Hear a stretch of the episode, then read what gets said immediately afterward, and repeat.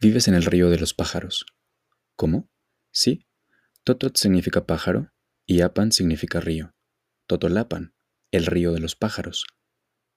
Eso sí que no lo sabía, y he vivido aquí todo el tiempo. Chale. Y ahí donde nos vimos se llama Magdalena Atliltic. Atl significa agua, Tliltic significa negro, es decir, Magdalena de las aguas negras u oscuras. Será por el tono que toma el río en esa parte de la montaña. Río de drenaje, jaja. Bueno, en los tiempos de la náhuac dudo que ese río haya sido una cañería. Además, allá arriba, en los dinamos, el río es cristalino, aunque por el fondo se podría ver negro. ¿Qué haces? Escucho música. ¿Tú? Veo una serie. Mándame tu ubicación. Llega ubicación temporal. Pues estás retirado. Sí, algo. Estoy como 20 minutos más arriba de donde nos vimos. Imagínate que la ciudad entera estuviera atravesada por ríos cristalinos. Se vería hermosa. Un río vivo se desplegaba frente a mis ojos. Dejé la bici y descendí entre piedras y troncos de árboles caídos. Elegí una roca en medio de la corriente y me senté.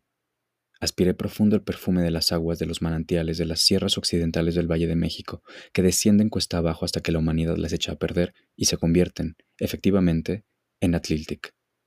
Acantilados se elevaban al oeste, los rayos del sol muriente perforaban incisivos las nubes que anunciaban tormenta de invierno hoy noche.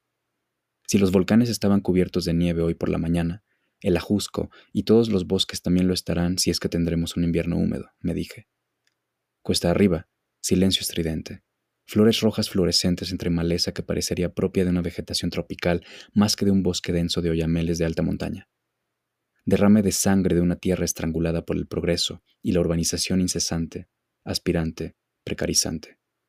Y el río cantaba, perpetuo, fluyendo en dirección opuesta al sol, águila que se clava puntual e inexorable en el horizonte para transitar el mundo de las tinieblas y renacer, así, por los Pawali de la eternidad. Te veo frente a la iglesia. Ahí llego, dijiste.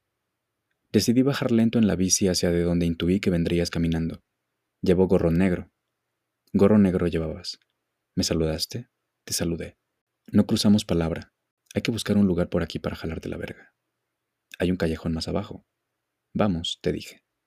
Los barrios montañeses de la Ciudad de México se divisaban incrustados sobre las cuestas escarpadas de las montañas alrededor nuestro. Imagínate vivir tan alto, pensé, torciendo el cuello para ver bien las casas que se alzaban unos cien metros por encima de nuestras cabezas. Entramos en un callejón. Se oían las televisiones de las familias que habitaban las casas, algunas en obra negra, otras pintadas en tonos amarillo canario como muchos de los inmuebles de las partes altas de la ciudad. Aquí nos van a cachar, nos dijimos. Seguimos caminando cuesta abajo. ¿Qué a qué te dedicas? ¿Qué, qué edad tienes? ¿Qué qué rico te ves? Que quiero chuparte la verga ya. Mira, ese callejón se ve mejor. A ver, me adelanto para ver. Te adelantaste. Uf, sí, me dijiste con cara de caliente. Y nos dispusimos a cruzar la calle esquivando coches y microbuses que pasaban a toda velocidad. A lo lejos, bajando la cuesta del callejón en el que estábamos y cruzando ese río que unos kilómetros arriba me había quitado el aliento, allá prístino, aquí fétido, unos niños jugaban a la pelota y miraban curiosos hacia el rincón donde probablemente, no muy a menudo, se detengan dos fulanos de manera sospechosa a fingir conversar cuando lo que en realidad quieran sea devorarse el uno al otro. Me cago en sus muertos, dije.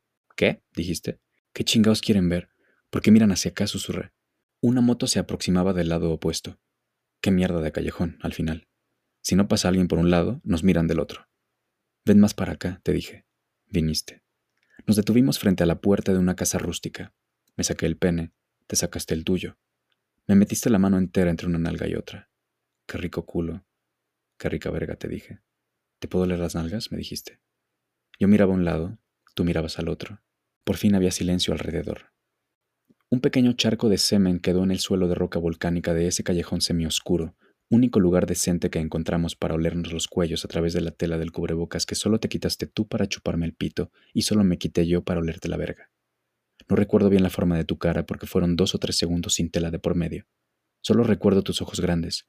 Más tarde, mientras pedaleaba cuesta abajo desde esos 2.700 metros de altitud del pueblo de aguas oscuras, en realidad cristalinas, con una sonrisa en el rostro y calor en el pecho, a pesar del viento frío de alta montaña que ni mi sudadera del Servicio Militar Nacional podía contener, pensaba dónde había visto esos ojos enormes con pestañas largas hacía no mucho tiempo.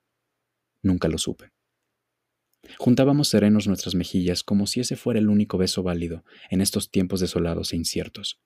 Mi cuello embonaba bien con tu hombro. Era casi instintivo unir las caras de costado, atentos a no acabar besándonos, rompiendo toda barrera de por medio. Te ceñí contra mí, gemiste suavemente, al pie de los acantilados, al borde de las aguas oscuras ancestrales. El viento frío, tus manos ardientes y un torrente de adrenalina implacable por tus venas y las mías.